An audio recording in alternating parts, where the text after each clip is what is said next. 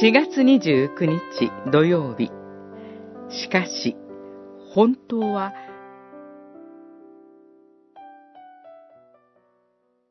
しかし、私たちの本国は天にあります。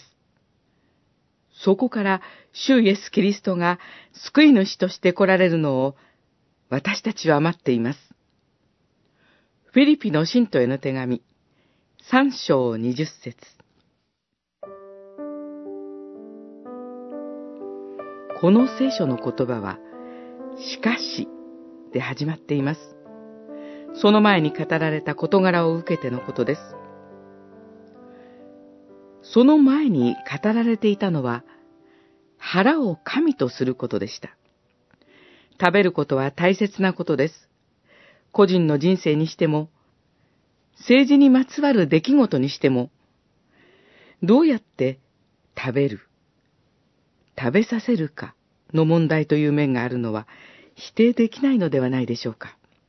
そして、それこそが現実的なことなのだと私たちはいつしか信じ込んでいるのかもしれません。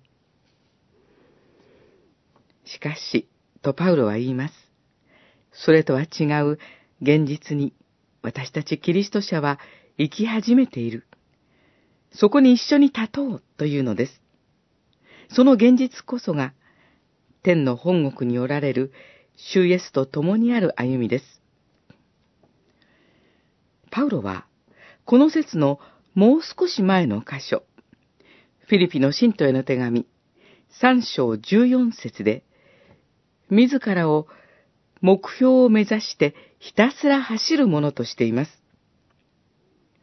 それは自分の地上における今この時の生き方において、天の国というゴールを目標とし、常に主イエスとの関わりにあって前向きに生きる生き方です。私たちは本当は天に本国を持つ国民なのだ。だから、そのように生きていこうというのです。